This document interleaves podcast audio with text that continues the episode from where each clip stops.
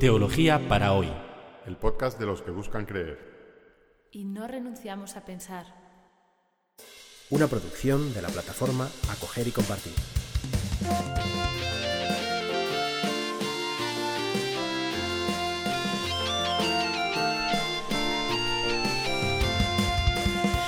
Bienvenidos al episodio 78 de Teología para hoy. Y lo primero que toca es pedirles disculpas porque, bueno, dijimos en el episodio 77 que nos íbamos a tomar un par de semanas de vacaciones por la Semana Santa y esas dos semanas se han convertido en un mes. Pero bueno, estamos aquí de vuelta y vamos a empezar con una nueva sección del libro del Génesis, una especie de cambio de tercio en la historia o en el relato de este primer libro de la Biblia. El episodio lo hemos titulado Abraham o el escándalo de la singularidad. Hasta aquí, hasta el capítulo 12, es decir, los primeros 11 capítulos del Génesis, hemos escuchado mitos. Mitos quiere decir historias imaginativas que no pretenden ser eh, de este mundo, del mundo real, del mundo de lo posible. Es decir, que mm, el arca de Noé o, o el, paraíso de Edén o, la torre de Babel. No son, no son cosas, cosas reales, no son historias reales, ni pretenden serlo. Es decir, que, si alguno, eh, siempre hay alguno, ¿no? sobre todo en verano se escucha la noticia de, de, que alguien ha encontrado el arca de Noé en algún lado. Pues obviamente eso no puede ser verdad. Y no solamente no puede ser verdad, sino que corresponde a, una, una mala, a un mal entendimiento de la Biblia. Una primera regla para entender la Biblia, para leer la Biblia o cualquier otro libro, es la regla de leer cada documento, cada texto, según el género literario en el que está escrito. Esto es una regla de perogrullo, una regla de una obviedad absoluta, que hay distintas formas de escribir y de expresarse, y que cada texto, cada forma de expresión debe ser entendida según los códigos de esa forma de expresión. ¿no? Si uno coge, por ejemplo, la historia de Caperucita Roja y, piensa que es, una noticia que ha pasado ayer, pues está entendiendo mal el cuento. ¿eh? Es un cuento, por lo tanto no es una noticia. Y, quiere decir que el cuento es mentira. No, el cuento transmite una verdad, una enseñanza, por otros canales, o por otros códigos distintos a los del telediario. En fin, eh, esto yo creo que me da casi vergüenza explicarlo porque es, muy obvio, ¿no? Pero, pero mucha gente se empeña en leer textos bíblicos como si fueran todos históricos, y no, en la Biblia hay poemas, hay cuentos, hay mitos, ¿no? como los primeros 11 capítulos del Génesis, y hay leyendas o historia legendaria, ¿no? Esta, estaría, podríamos distinguir como, como tres, tres, fases. Está la historia mítica, que es fantástica del todo. La historia legendaria, que sucede en este mundo, en, geografías muy concretas, como veremos, con personajes creíbles, que no, suceden cosas, no hablan los dioses o los animales, como sucede eh, con la serpiente en la historia del paraíso. ¿no? Es una historia creíble, que, funciona dentro de los parámetros de lo posible, pero que tiene elementos fantásticos. ¿no? Un ejemplo, por ejemplo, en la, en la literatura española es el, Cantar del Miocid, uno de, los, de, los, de las obras literarias más antiguas de la lengua española. ¿Existió alguien parecido? ¿Existió don Rodrigo Díaz de Vivar? Pues probablemente existió alguien como él. Pero sobre esa figura se han proyectado pues, muchas ideas que, o, muchas, muchas hazañas que, que, no hizo el, campeador. Y, esto es porque en las leyendas, eh, lo, propio de la leyenda es tomar un, personaje real, que hizo cosas obviamente reales, y sobre eso proyectar deseos o, imágenes o hazañas eh, inventadas. Entonces, eh, el, personaje real, la biografía del personaje legendario se va enriqueciendo con, otras historias que, de alguna manera convierten al, hombre real, al don Rodrigo Díaz de Vivar, en el caballero ideal. Entonces, lo que esperamos del caballero ideal es, eh, se cuenta de este hombre y hay como una especie de círculo, mm, llamémosle virtuoso, por no llamarlo vicioso, en el que eh, los, los, eventos reales se van enriqueciendo de, de, otros, de otras hazañas imaginadas y van engrandeciendo al personaje eh, a través de, de su recuerdo. Sea, el recuerdo del personaje va creciendo y creciendo hasta convertirse en un símbolo, ¿no? Y cada vez que es más un símbolo, atrae más, más historias y más... Y esto sucede con algunos personajes bíblicos, ¿no? O con, los grandes personajes bíblicos, que son personajes reales, que, cuya vida transcurre en un escenario histórico real o por lo menos creíble, pero sobre el que a través de, la, del tiempo se han ido proyectando pues cosas eh, que, no necesariamente se corresponden a, lo ocurrido. Y, además es muy difícil distinguir una cosa de la otra. En algunas, eh, los, estudiosos de la Biblia debaten hasta qué punto lo que se cuenta de, yo que sé, de Abraham o de Moisés o de David eh, sucedió de verdad o no. Y, hasta cierto punto es relevante saber qué pasó y hasta cierto punto no lo es, porque es como como que es ese recuerdo, esa memoria que es mucho más rica que, el personaje real. ¿no? Pero el personaje real da pie, dio pie, ¿no? con su vida y con sus opciones a, a eso que, que, después a través de la historia ha ido recibiendo. Toda esta introducción para decir, hay un cambio de género literario, hasta el capítulo 11 son mitos, y por tanto los mitos no, no hay que buscarles, eh, pueden tener alguna inspiración en, cosas reales. ¿no? Por ejemplo, el, mito de Babel puede corresponderse o puede estar inspirado en las grandes construcciones que hicieron los babilonios, ¿no? los zigurat, estas grandes pirámides. Pero no tiene ningún sentido buscar eh, los restos del arca de Noé, ¿no? son historias totalmente inventadas. O, buscar dónde estaba el paraíso, en qué lugar de la tierra. Esto pues no, no son cosas eh, de la historia, no son cosas reales, ¿no? reales en el sentido de que han pasado. A partir del capítulo 12 tenemos historia legendaria, es decir, historia que tampoco es todo lo que se dice, todo lo que pasó, o todo lo que se dice pasó así, eh, pero sí que tenemos personajes históricos que, que, caminan sobre una geografía real y que, y que son personas con las que podemos de alguna manera establecer una relación. A través de ese relato nos conecta con una persona con una persona que hizo ciertas opciones, ¿no? o, que, o que vivió ciertos, ciertos acontecimientos. Aunque estos acontecimientos estén embellecidos y, quizá eh, haya acontecimientos que ni siquiera sucedieron, eh, el personaje, la persona, ¿no? Eh, es real.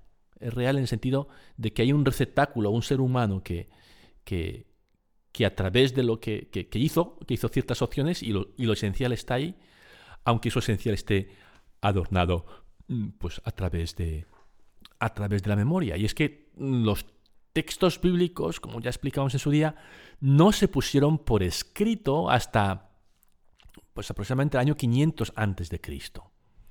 Y si estamos hablando de Abraham, estamos hablando de, un personaje que vivió pues 13, 14, 15, 16 siglos antes de Cristo, es decir, milenio antes a lo mejor de los escritos, ¿no? Y entonces la memoria, la memoria de estos personajes antiquísimos, pues eh, es muy fluida. Es tan fluida como, un milenio de, recuerdo no escrito, ¿no? sino transmitido de, generación en generación a través del relato, a través de la narración.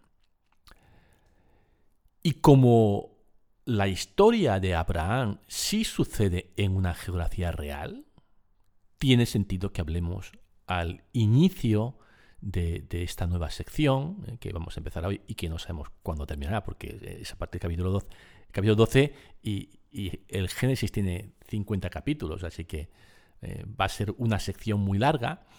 Em, sí tiene sentido que hablemos un poco de geografía, de la geografía real, de, la, de así llamada Tierra Santa, ¿no? o, de, o de la tierra de Israel, aunque bueno, ahora es el Estado de Israel ocupa un territorio que también está, está reivindicado con, razón por, por, el pueblo palestino. No vamos a entrar en esa, en esa discusión que es algo más que una discusión, obviamente, sino que vamos a hablar de, esa tierra que el Antiguo Testamento llama Canaán y que se corresponde aproximadamente, si lo miran en el mapa, con el aproximadamente con el territorio que ocupa hoy el Estado de Israel. Es un territorio que linda por el oeste y les aconsejo que lo miren en un mapa ¿eh? o que lo miren en, Google Maps. Eh, es un territorio que tiene al oeste, a la izquierda del mapa, el mar Mediterráneo, ese es su límite. A la derecha tiene el, valle del Jordán, que lo separa, que es la frontera que hoy separa Jordania eh, al este de Israel, al oeste. Y, este, este valle, que es la frontera natural por el este de Israel, es el valle más profundo de la tierra.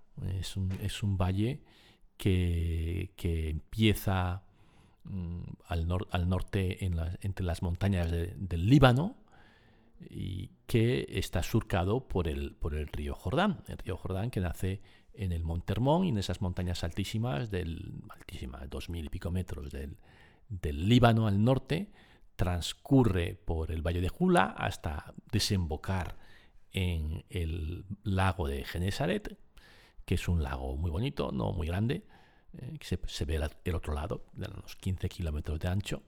En ese lago, que es de agua dulce, está ya a 200 metros bajo el nivel del mar. El río continúa por el sur, desaguando el, el lago por un valle que atraviesa un territorio desértico y que va bajando, bajando hasta los 400 metros bajo el nivel del mar, donde se encuentra el mar muerto. Y una vez que eh, las aguas del Jordán desembocan en el mar muerto, ya no van a ninguna parte porque este es el punto más bajo de la tierra. Y allí pues alimentan un lago que solo pierde agua por evaporación. Es decir, que recibe agua con algunas sales minerales disueltas, como todas las aguas, y pierde agua por evaporación, agua pura. Y a través de los millones de años se ha convertido en un lago salado, no, saladísimo, diez veces más salado que el, mar, el mar Mediterráneo. Así que, bueno, pues son, eh, este es, esta es la, frontera este, el Valle del Jordán, este profundo valle, que gran parte de su recorrido es, es desértico. Por el norte, ¿cuál es la frontera natural? Pues son los montes del Líbano que separan separan Israel de lo que hoy es Siria y Líbano. Líbano es el país que, da al mar y Siria es el país tristemente en guerra desde hace unos años que está al norte, norte-este ¿eh? de, Israel. Luego por el sur, eh, a partir de Jerusalén hacia el sur, la, la, tierra se va haciendo cada vez más, más desértica, ¿no? hay cada vez menos, menos agua, menos lluvia y eh, la tierra cultivable se va haciendo cada vez más seca y seca hasta convertirse en un desierto, el desierto del Negev, que es un desierto que conecta ya con la península del Sinaí, que eh, separa Israel, o que, es ya Egipto. Históricamente lo era y actualmente hoy es parte de la República de Egipto. Así que ese es el pequeño territorio de Israel. Israel el Estado de Israel hoy tiene unos 20.000 kilómetros cuadrados, que es aproximadamente el, tamaño que tiene la provincia de, Cáceres. Es decir, que una provincia española grande tiene aproximadamente la misma extensión que el Estado de Israel. Es decir, que es un país pequeñín.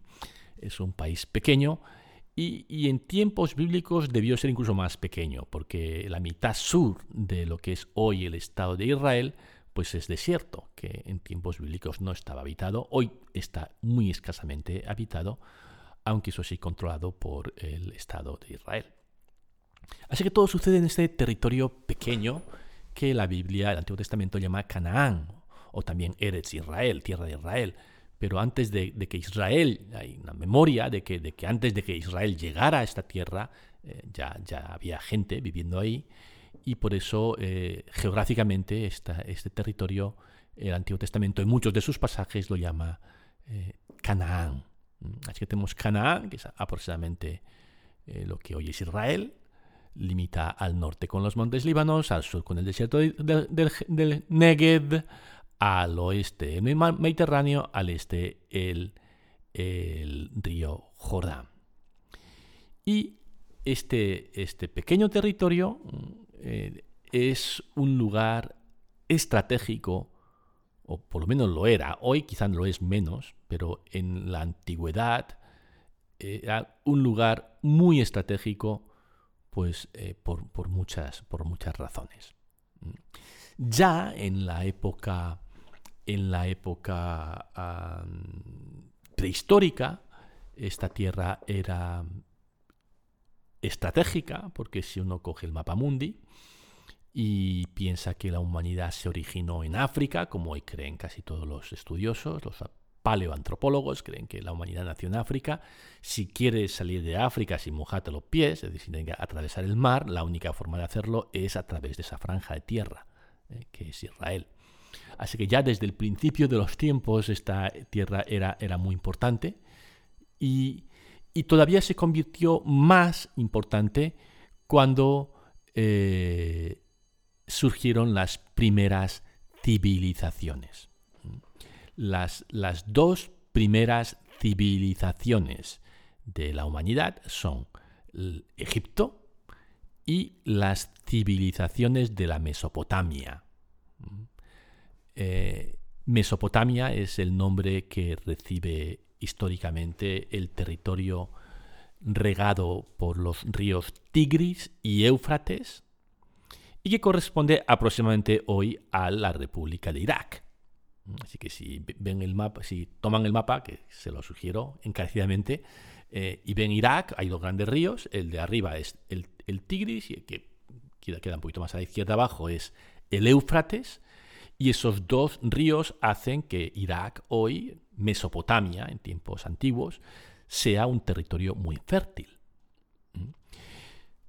Por otro lado, en África tenemos Egipto con ese río Nilo, que atraviesa el desierto y que convierte sus orillas en uno de los lugares más fértiles de la Tierra. Y las primeras civilizaciones de la humanidad, y por civilización que entendemos, pues entendemos que eh, la productividad de la Tierra es tan alta que sus habitantes, eh, en vez de cultivar todos la tierra, algunos cultivan la tierra y otros viven de aquellos que cultivan la tierra. ¿Qué quiero decir? La humanidad ha atravesado como cuatro grandes eras tecnológicas. La primera era es la era de la caza y la recolección. Los seres humanos viven de cazar animales y de recolectar plantas. Esto es lo que se llama el paleolítico. Del paleolítico pasamos al neolítico, y lo que caracteriza el neolítico es la invención de la agricultura.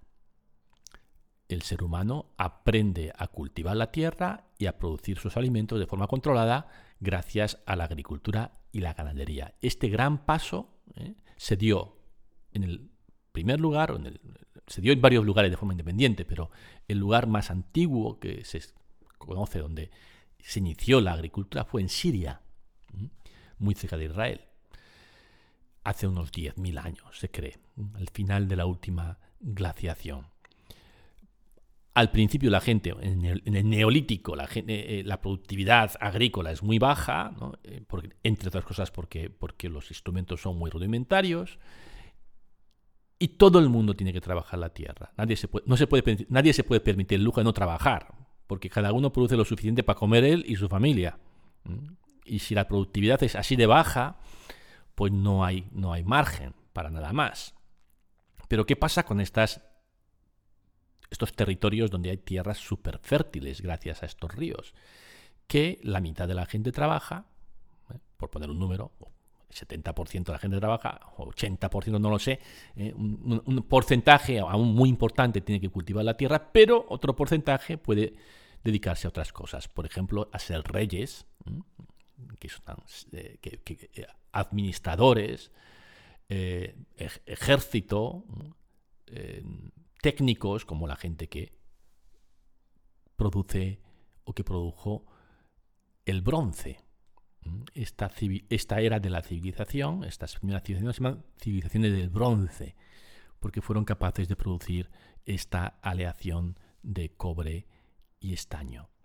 Y tenemos también en estas civilizaciones sacerdotes, ¿eh?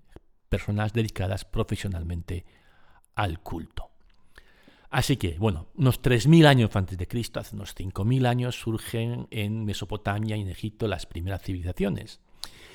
E Israel queda justo ahí en, esa, en esa franja de tierra que hay que atravesar para ir de Egipto a Mesopotamia o de Mesopotamia a Egipto. Es lo que se llama el creciente fértil, es una, una extensión de territorio con forma de media luna que arranca en el Golfo Pérsico, que sube por los, los, los, ríos Tigris y Éufrates, que llega hasta Siria y de Siria baja por la costa hasta Egipto.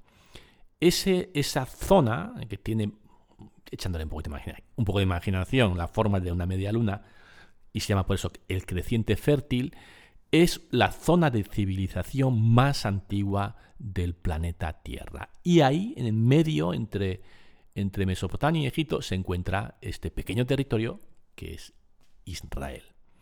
Así que Israel está en el meollo de la primera zona mundial donde se da, se inventa la agricultura, no la agricultura en primer lugar, ¿no? Pero después se inventa eh, la escritura, las primeras formas de escritura aparecen en Mesopotamia y en Egipto. Se inventa, por lo tanto, se inventan muchas cosas, ¿no? se inventan eh, eh, la navegación a vela, o la rueda, todo, todos los grandes eh, inventos, que, que, los primeros grandes inventos de las civilizaciones más antiguas de la Tierra suceden en esta área y afectan a Canaán, este pequeño territorio. Y es aquí donde vamos a situar la historia de Abraham. Ya al final del capítulo 11, si recuerdan, decíamos que, que, Abraham, que, los, eh, que el padre de Abraham, que era Terán, Terán salió de Ur de los Caldeos, que está en la cuenca baja del, del, Éufrates, es decir, en, en, la, en Irán, Irak, perdón, más cerca del, Golfo Pérsico, emigra río arriba por el Éufrates hasta Harán, eh, que, es ya Siria, y que, hoy está, de hecho, no está en Siria, está justo al otro lado de la frontera, en Turquía, pero históricamente hecho Siria. Eh, y lo que vamos a leer hoy, a comienzo del capítulo 12, sucede en Harán, en el curso alto del Éufrates, en territorio de Siria. Y allí vamos a leer lo que pasa en la Biblia. Yahvé dijo a Abraham, Abraham, sin H, Abraham, sal de tu tierra y de entre tus parientes y de la casa de tu padre, y vete a la tierra que yo te indicaré. Yo haré de ti un gran pueblo, te bendeciré y haré famoso tu nombre, que será una bendición. Bendeciré a los que te bendigan y maldeciré a los que te maldigan.